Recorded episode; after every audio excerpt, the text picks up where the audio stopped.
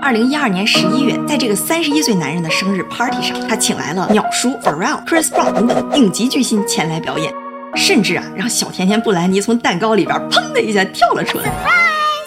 他在纽约、拉斯维加斯、好莱坞开最豪华的 party，请来最顶级的巨星，一晚上就可以花掉数百万美金呀！就是这个相貌平平、其貌不扬的马来西亚小伙，没有人知道他的钱是从哪儿来的。他的名字叫做 Joe Lo。莱昂纳多·小李子是他的好哥们儿，维密超模美瑞娜是他的旧情人。他过着我们在电影《华尔街之狼》里边看到的那种骄奢淫逸的生活，夜店狂欢、豪赌。Was all this legal? Absolutely not. 哦，对，忘了说了，《华尔街之狼》就是他投资拍的。不过啊，这个非要把自己生活拍成电影的小伙，他的暴富其实只是整个事件的冰山一角，在这背后其实隐藏着可以说是全世界最大的金融骗局，有一国政府的最高领导人，有全世界最疯狂的 party，华尔街最顶级的投行和凭空消失的天文数字，这么多人合起伙来，用最复杂的手段就干了一件极其简单的事儿，就是偷钱。哎，是不是很刺激呢？我们废话少说，开始。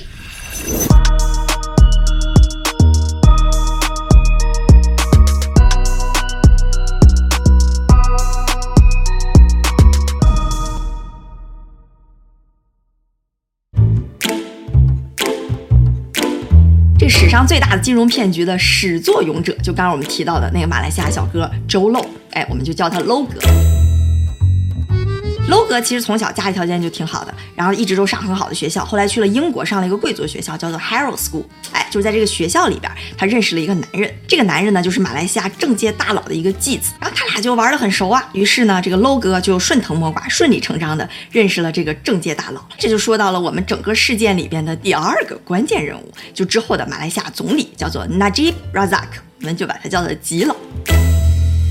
零九年的时候啊，吉老成功当选了马来西亚的总理。这时候小 Low 哥二十八岁，他在马来西亚没有一官半职，但是在这种情况下，他就成功说服了新官上任的吉老，以财政部的名义啊，建立了一个马来西亚的政府基金，叫做一马基金 （OneMDB）。哎，你看，就是这个胖憨憨说服了这个大佬，建立了一个国家基金。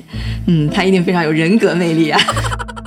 这一马公司哈、全称就是一个马来西亚的发展公司。你听这个名儿就知道，又是国家底下一个基金，说白了就是给国家的发展建设去做投资的。他之后也确实弄了几个那种发展的项目，比如说马来西亚商业区啊、发电站之类的。你想，这发展的项目肯定需要大钱，这一马公司就可以顺理成章、光明正大的发债向大众去融钱。而且哈、这个吉老他不光是马来西亚总理，还是财政部长。哎，他就成功的享有了可以支配一马公司现金流的权利。所以你看着他这么光明正大的发展愿景背后，其实变成了 Low 哥、吉老这帮人的提款机。再来看看他们是怎么玩的。首先啊，干这个事儿肯定需要借钱，对吧？借钱怎么借呢？发债。当然，他们也知道自己后来要干什么，所以这肯定不能光明正大的发债。哎，咱得偷着借。咱们之前说发债要找投行，所以呢，他们就联系了一圈儿这些大投行，最后就选定了高盛。哎，你说说，又是高盛，赶这儿出点啥事儿都是高盛。不过确实，他们企业文化就是那种竞争激烈、利益至上，给员工奖金给的也是最慷慨，要求也是最苛刻。反正总的来说就是竞争很激烈，你要赚钱你就上岸，你不赚钱你就滚蛋。哎，扯远了，我们说回来啊，至此这个最大金融骗局的三大主要人物就已经都粉墨登场了：计划者 Logo、掩护者吉了，还有执行者顶级投行高盛。好，你看这人都聚齐了哈，接下来就要共谋大业。一马公司就跟高盛说了：“哎，小高啊，咱小点声哈，你帮我们发点债呗，悄咪咪的哈，要轻要快，之后回报。”高盛一听，那乐开了花，他们就喜欢做这种声音小小、回报大大的的业务，上上下下打通一切马来西亚政府官员一顿贿赂，最后成功的接下了这个大单。接下来呢，就是对高盛来讲很简单的一些业务层面的操作了，就发债呗。发债说白了就是去跟大众借钱。但一般发债的时候呢，是会根据这个公司的信用评级来看这个借债的利息的。说白了就是你信用差，你这借债利率就高；信用好呢，借债利率就便宜一点。但是这个一马公司它刚建立，哪有什么信用？是说高盛非常的会玩，就立马去沙特找了一个基金，叫做 IPIC 来给这个一马公司做信用担保。沙特那公司老有钱了，那这一下信用就上来了。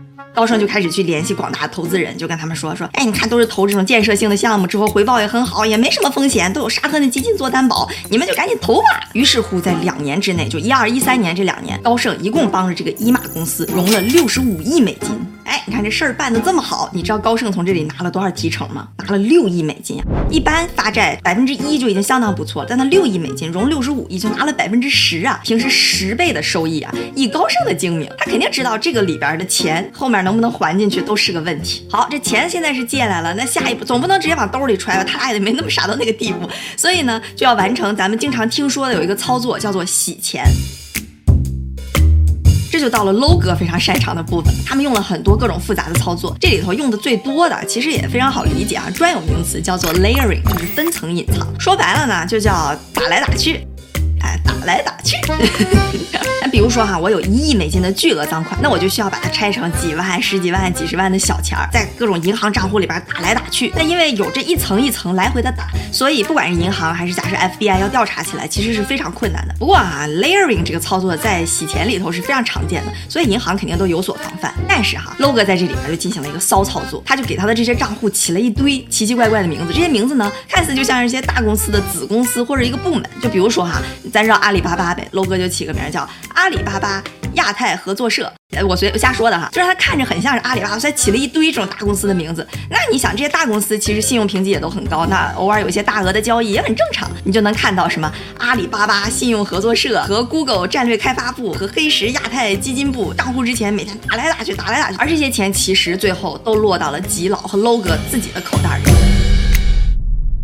所以刚才我们说了这么一大通啊，其实这三个人联合起来就干了这么一件事儿。首先啊，有一个异国的最高领导人来给你弄个机构打掩护，然后有个超级大骗子过来策划，还有一个顶级的华尔街投行来负责执行。神不知鬼不觉从大众手里头把钱借过来，然后就不还了。这个事儿如果不败露，他们可以一直拆东墙补西墙，借新债还旧债，也没人知道。哎，想的还挺美。据统计，一共有十五亿美金流到了吉老和 LO 哥的个人账户。十五亿美金是什么概念？那就将近百亿人民币啊！你想想，就算你日薪两百万，这都要赚十四年。这么多钱骗都骗到手里了，又不是自己辛辛苦苦赚的，那当然就花呗。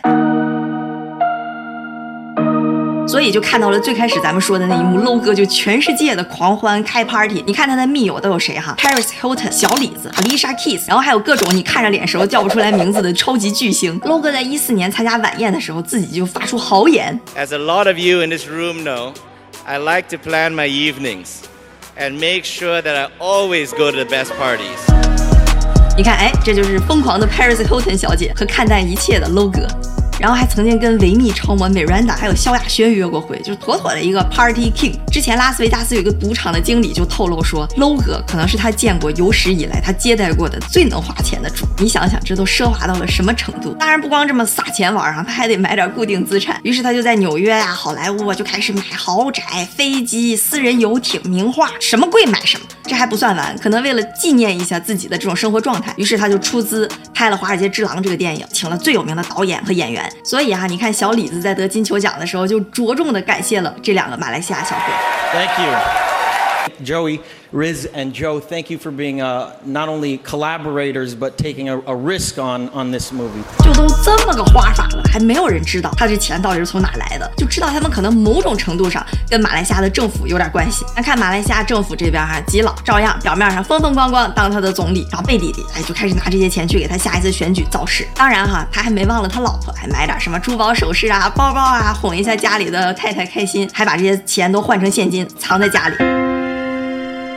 不过实话说哈，这 LO 哥和吉老真的是太贪了。你说这么大巨额的赃款，你还想就悄咪咪就花了？你还想干什么？果不其然，正义会迟到，但永远不会缺席。二零一五年的时候，《华尔街日报》就发现伊玛公司以一个超高的价格收购了马来西亚的一个发电站。之后这笔钱呢，又有一百万美金去资助了一个小学，给吉老之后的选举造势。哎，这个事儿就很奇怪了，跟吉老挂上关系了。《华尔街日报》就这么一层一层的查下去，于是乎这个数十亿美金的世纪巨骗案被一点一。一点的搬到了大家的眼前。就发现最后有六点八一亿美金的财产落到了吉老的口袋里。就这个事儿哈，吉老到现在都嘴硬，就是哎，我没拿这笔钱，这是沙特阿拉伯的有一个人士给我的政治捐助。As far as I'm concerned, I was not doing anything wrong. 之后，《华尔街日报》就又爆出来，有一笔十四亿美金的钱，本来说要支付给沙特的一个公司，后来说着说着这事儿就没了。接着又发现了咱们之前说到的那些莫名其妙的公司名字，什么阿里巴巴实业部、什么黑石亚洲投研究社之类的，根本就没有这些东西。据不完全统计哈，这个伊玛公司的财政亏空要达到一百一十亿美金之多。这事儿曝光之后呢，就有超过三十万愤怒的马来西亚人上街去游行，他们真的是受够了这种明目张胆的贪腐。更有一些极端分子啊，就说吉老你要给我提头来见。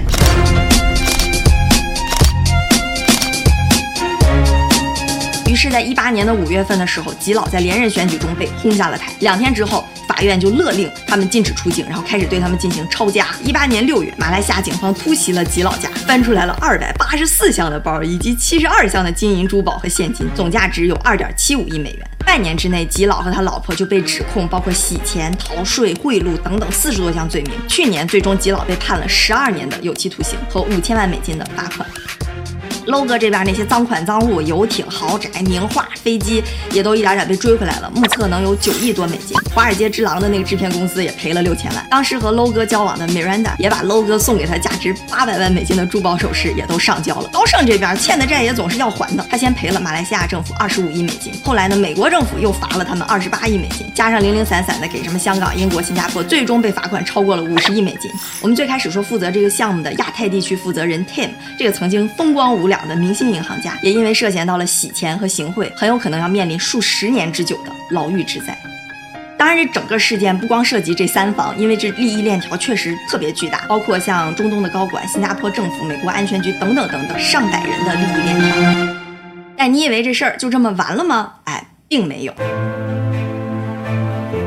low 哥上交了九亿美金的赃款赃物之后，就无影无踪了。美国呀、马来西亚、新加坡就开始对他进行全球通缉。吉老这边呢，虽然说判了十二年的有期徒刑，但是他对外一直宣称：“人民们，你们相信我，我没有干这种事儿，那钱就是沙特阿拉伯给我的捐赠。”然后就不停的在上诉，说以这个案件的复杂程度，他审理乱七八糟，起码要五年的时间。那这五年里边，吉老就是安然无恙，甚至还可以跟他的政治同僚们讨论一下如何能够竞选下一届的总理。再回来说高盛这边，那能用钱解决的事儿都不叫事儿，就算这个 deal 他们可能是赔了些钱，但现在照样是华尔街最能赚钱的投行之一。所以像以高盛为首的这种华尔街大投行里边，他们也知道三天两头就会出点暴雷的事儿，提前就预留好了巨款，叫做 legal reserve，提前就放过来那么十几亿、几十亿甚至上百亿的资金，就为了防着冷不丁被这么罚一下。而最初丢下的那四十亿美金呢，到现在查出来了，追回来能有一半，但另外一半还是下落不明。但你说像 low 哥开 party 那种钱，那肯定是追不回来的。那么最后到底是谁承担了这些巨额的损失呢？有当初从高盛那儿买债券的债主们，当然也有马来西亚的人民群众。